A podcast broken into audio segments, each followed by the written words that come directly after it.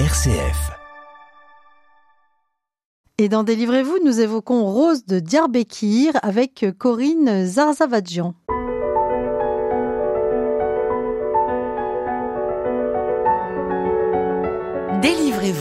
Laetitia de Traversée. Et nous mettons nos pas dans ceux d'une jeune arménienne dans l'Empire ottoman à la fin du 19e siècle, passionnée de théâtre et qui va être en prise aux exactions du sultan contre les Arméniens. Alors on en parle avec vous, Corinne Zarzavadjian et votre roman Rose de Diyarbakir, une passion arménienne publiée aux éditions des Presses de la Cité. Merci d'être avec nous. Merci de me recevoir.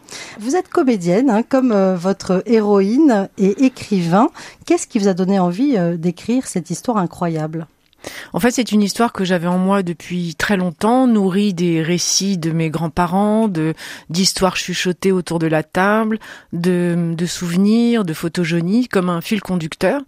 Et c'est une ancêtre. C'est une ancêtre, c'est une petite cousine qui euh, qui est née en 1876 au moment où le sultan Abdulhamid II euh, arrive au pouvoir. Et hum, elle est c'est une jeune fille très singulière, très déterminée.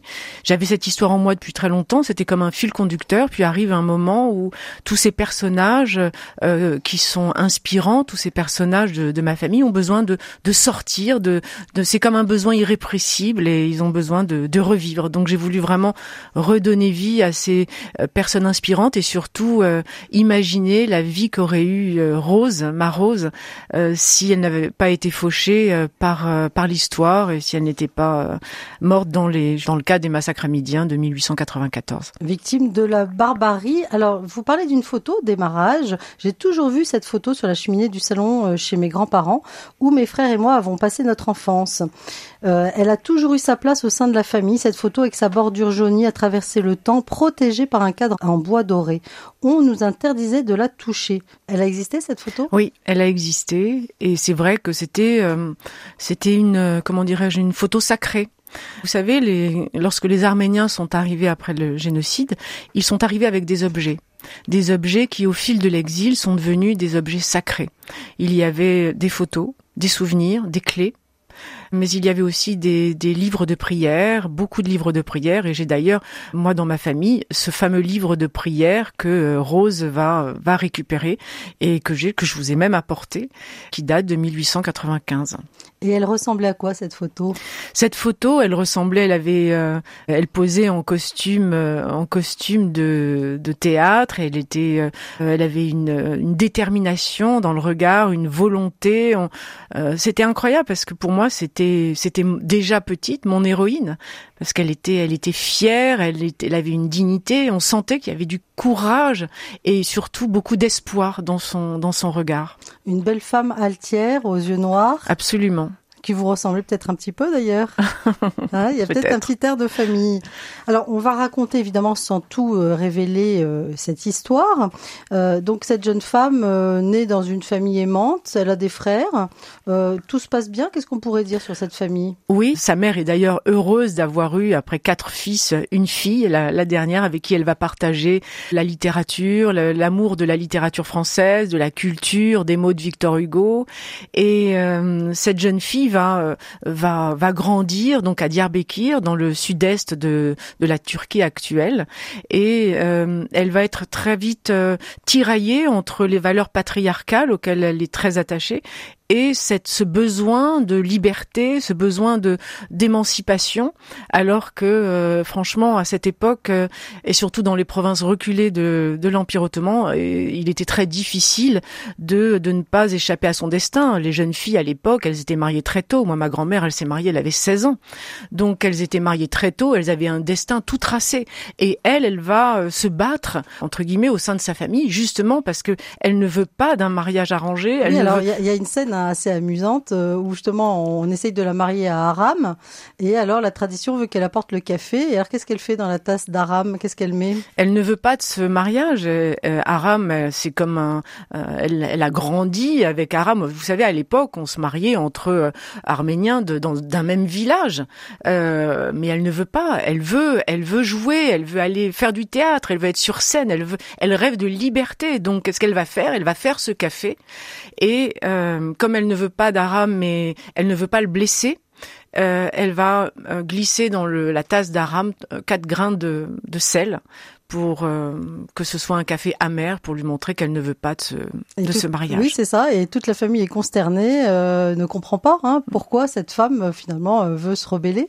Exactement, et mm, parce qu'elle a envie d'autre chose, elle a envie, elle rêve d'autre chose, et elle sait, et même sa mère c'est au fond d'elle-même que cette petite, elle, euh, elle a un destin singulier. Elle ne, euh, voilà, et peut-être que sa mère avait rêvé aussi à son époque d'être comme sa fille. Oui, alors elle rêve de quoi? Elle rêve de théâtre. Elle rêve de théâtre. Elle n'a qu'une passion, c'est le théâtre. Elle n'a qu'un rêve qui est de rencontrer Sarah Bernard, qui va venir en tournée à Constantinople pour y jouer euh, Ruy Blas, la pièce de Victor Hugo. Voilà, alors vous le décrivez très bien. Une foule immense attendait Sarah Bernard à la sortie du théâtre. Des hommes jetèrent leur redingote au sol pour qu'elles ne salissent pas ses chaussures et surtout dans l'espoir d'avoir leur habit foulé par la divine Sarah. Des mains se tendaient vers elle pour la toucher, ont jeté des roses sur son passage. Hein. C'était quelque chose.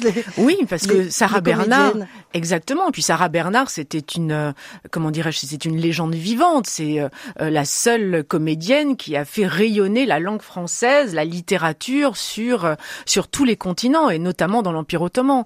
Donc, il va se créer se nouer entre cette euh, cette légende vivante qu'est Sarah Bernard et Rose, ma Rose de Diyarbakir. Il va se nouer un lien, une une complicité. Euh, Sarah Bernard va va retrouver euh, en Rose ce qu'elle était quand elle était jeune. Donc c'est cette cette histoire aussi d'amitié profonde entre Sarah Bernard et, et Rose à travers les mots de, Victor Hugo. Alors, on va écouter une pause musicale qui va nous mettre dans l'ambiance arménienne. Hein. C'est une musique que vous avez choisie. Vous nous direz pourquoi après.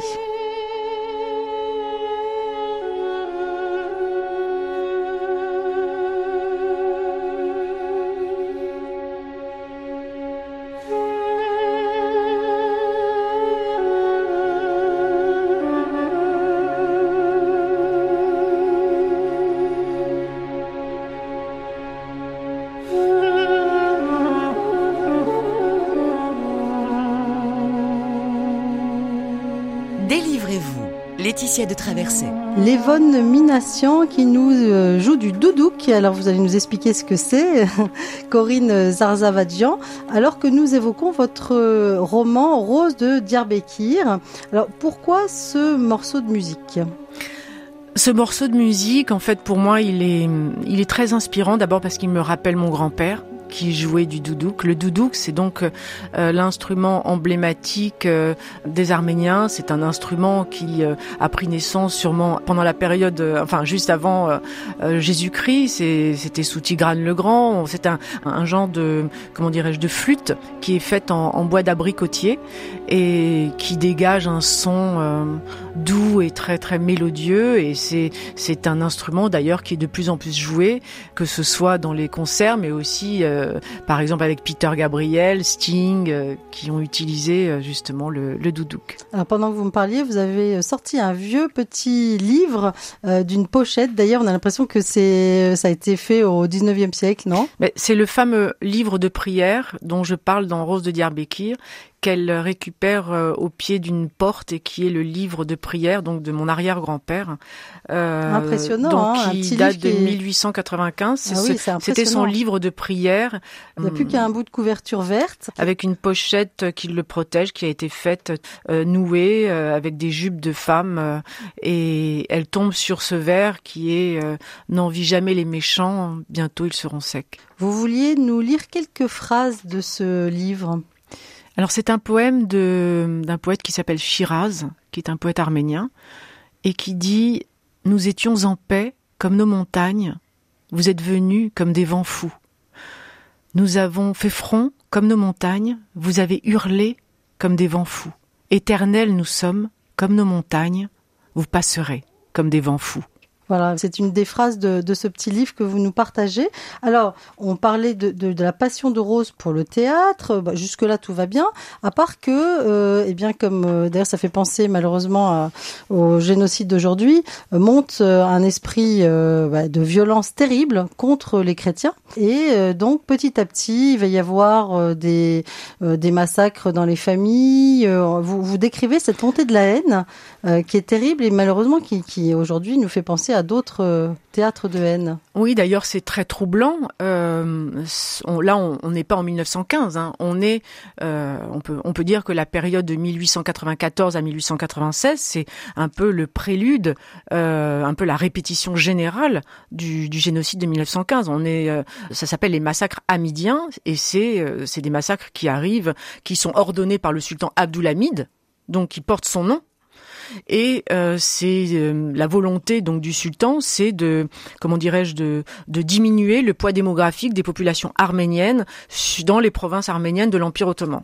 Donc c'est euh, terrible parce qu'on voit ces hordes de Kurdes qui débarquent euh, oui. et qui tuent, qui violent, euh, qui finalement sèment la panique. Qui sèment la panique, qui terrorisent. Et en fait, moi, ce qui m'intéressait, c'était de, de raconter aussi, de mettre en lumière cette période qui est très méconnue, où l'Empire le, l'Empire ottoman était administré de façon tyrannique par ce sultan, qui a réussi à, comment dirais-je, à instrumentaliser l'ignorance de ces sujets, à monter les gens les uns contre les autres, à trouver des boucs émissaires, à les désigner comme les ennemis de l'intérieur et à faire monter, euh, à faire monter la haine, la peur, la peur de ce que l'on ne connaît pas, la peur des autres. Et c'est, comme le dit mon grand-père, c'était les amis d'hier qui sont devenus les, les ennemis d'aujourd'hui. Donc, euh, il va y avoir des exactions et à l'encontre des chrétiens et notamment des Arméniens, environ 300 000, 300 000 victimes.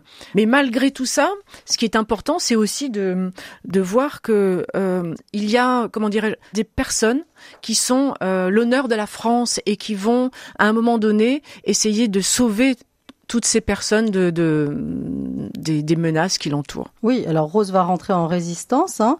euh, donc elle, elle, va finalement se cacher. Elle avait pris soin d'étaler de la terre sur son visage pour cacher ses traits. Ils étaient euh, tous les deux, donc elle était avec euh, Panos, hein, un, un, camarade vêtu, recouvert de poussière, cartouchière en écharpe et vêtu à la musulmane. Alors il faut imaginer, hein, c'est vraiment une autre vie, bah, la vie mmh. aujourd'hui de tous ceux qui, pareil, rentrent en résistance. Donc ça a été un mouvement important, ce mouvement-là? Oui, c'est les fédaïnes. C'est des les fédaïnes, ça veut dire sacrifier.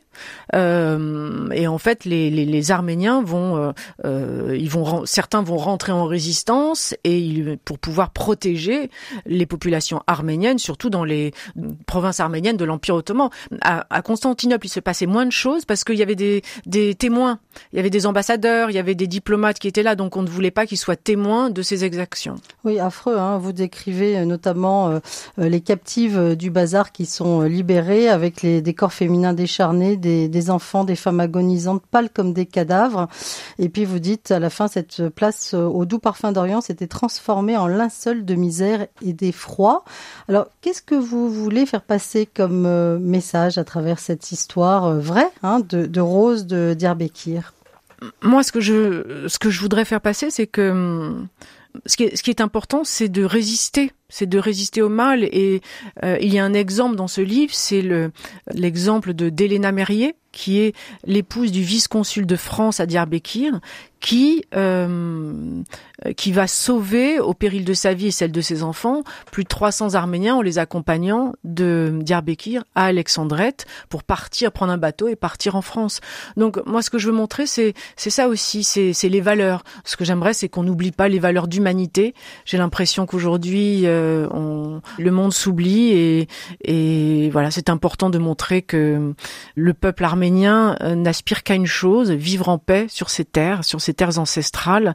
C'est un peuple qui est épris de culture, de culture française, et, et c'est aussi ce livre, pour moi, euh, un hommage à tous ces Arméniens d'hier qui ont été l'avant-garde de l'Empire ottoman et dans tous les domaines, euh, dans tous les secteurs d'activité, toujours tournés vers la modernité, vers le progrès et vers euh, la liberté. Qu'est-ce qu'elle vous a légué, Rose, Corinne? Vous qui êtes aussi comédienne, on a l'impression que vous êtes un peu dans ses traces quand elle joue, elle est d'une telle sincérité, elle est d'une telle euh, que hum, Sarah Bernard en est vraiment touchée. Elle, euh, elle est d'une euh, d'une justesse incroyable. Elle garde en elle l'espoir, l'espoir que tout ça va peut-être s'arrêter, l'espoir que l'être humain peut, au fond est bon, qu'il effectivement il y a des exactions, mais il faut parler aussi des des gens qui sauvent, des, des sauveurs, la culture. Je pense que la, la culture, c'est essentiel. Eh bien, grand merci Corinne euh, Zarzavadian. On se plongera dans cette histoire passionnante, une histoire vraie, Rose de Diyarbakir, une passion arménienne, ce roman que vous avez publié aux presses de la Cité. Bon chemin et bon théâtre. Merci à vous.